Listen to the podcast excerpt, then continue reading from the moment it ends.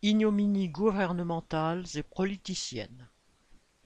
Le 17 novembre, le ministre de l'Intérieur, Darmanin, a envoyé au préfet une circulaire concernant les OQTF, obligation de quitter le territoire français, qui sont infligées aux migrants dont la demande de titre de séjour a été refusée.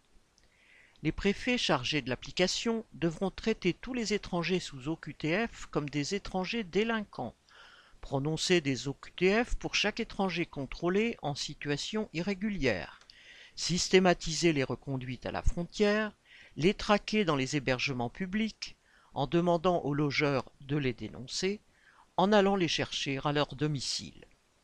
Les places en centre de rétention administrative, CRA, devront être doublées et les assignations à résidence prononcées systématiquement en cas de délai de reconduite.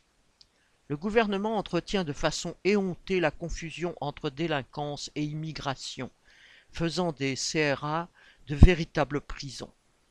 Son porte-parole, Olivier Véran, prétend qu'en majorité leurs pensionnaires, sont des gens qui ont commis des délits. Les droits des migrants sont déjà piétinés. Les personnes régulières, entre guillemets, deviennent irrégulières, et perdent leurs droits sociaux faute d'obtenir même un rendez-vous à la préfecture. En durcissant encore sa politique de traque des réfugiés, le gouvernement chasse sur les terres de Le Pen. Cela n'empêche pas les politiciens rivalisant avec l'extrême droite d'accuser Darmanin de laxisme pour son projet de loi sur l'immigration annoncé pour début 2023 et pour son idée de créer un titre de séjour pour les métiers en tension afin de satisfaire les patrons qui se lamentent sur la pénurie de main-d'œuvre dans leur secteur. Pierre-Henri Dumont, député LR dans les Hauts-de-France, a accusé le gouvernement de vouloir, citation, massivement régulariser des clandestins qui travaillent dans les métiers en tension, fin de citation, en les opposant aux 5 millions de chômeurs du pays. Ce jeune loup aux dents longues ne se préoccupe des chômeurs que pour les opposer aux migrants. Dans cette région du Nord depuis longtemps gravement frappée par le chômage, il s'est fait connaître durant la campagne électorale de 2017 par sa propagande réactionnaire, affichant zéro immigration, et doublant le RN sur sa droite. Ce député LR est en concurrence avec la maire de Calais, Natacha Bouchard, ralliée au parti de Macron, et qui mène sur la ville une politique révoltante contre les migrants en accord avec le préfet. Elle tient quelques propos humanitaires en versant des lames de crocodile sur leur drame. Mais sa seule préoccupation est de préserver l'image touristique de la ville en les faisant disparaître du paysage. Elle approuve le harcèlement quotidien des réfugiés par la police, les démantèlements réguliers de leurs abris précaires.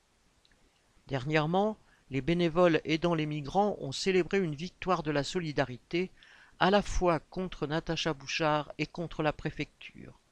En effet, la justice a annulé des arrêtés préfectoraux visant à entraver leur travail, comme l'interdiction de distribuer repas et boissons aux migrants dans le centre de Calais. Cette décision de justice n'a pas pour autant réduit l'acharnement de la mer. Les rochers qui ont été disposés sur les pelouses afin d'empêcher les réfugiés d'y poser leurs duvets et leurs tentes sont toujours là et l'urgence pour les bénévoles est maintenant de réussir à obtenir des hébergements pour faire face aux intempéries hivernales. Récemment, le nombre de tentatives de traverser vers l'Angleterre par la mer a explosé. Des habitants du Calaisie ont été témoins de scènes terribles. Des candidats à la traversée qui se jetaient à l'eau pour monter à bord des bateaux-taxis de passeurs qui les attendaient au large de la plage. Face à cette situation, les gouvernements français et anglais ont conclu un nouvel accord scandaleux. La Grande-Bretagne va financer elle-même l'augmentation du nombre de policiers sur les plages du nord de la France pour empêcher les passages. Les deux gouvernements pointent du doigt la criminalité des passeurs.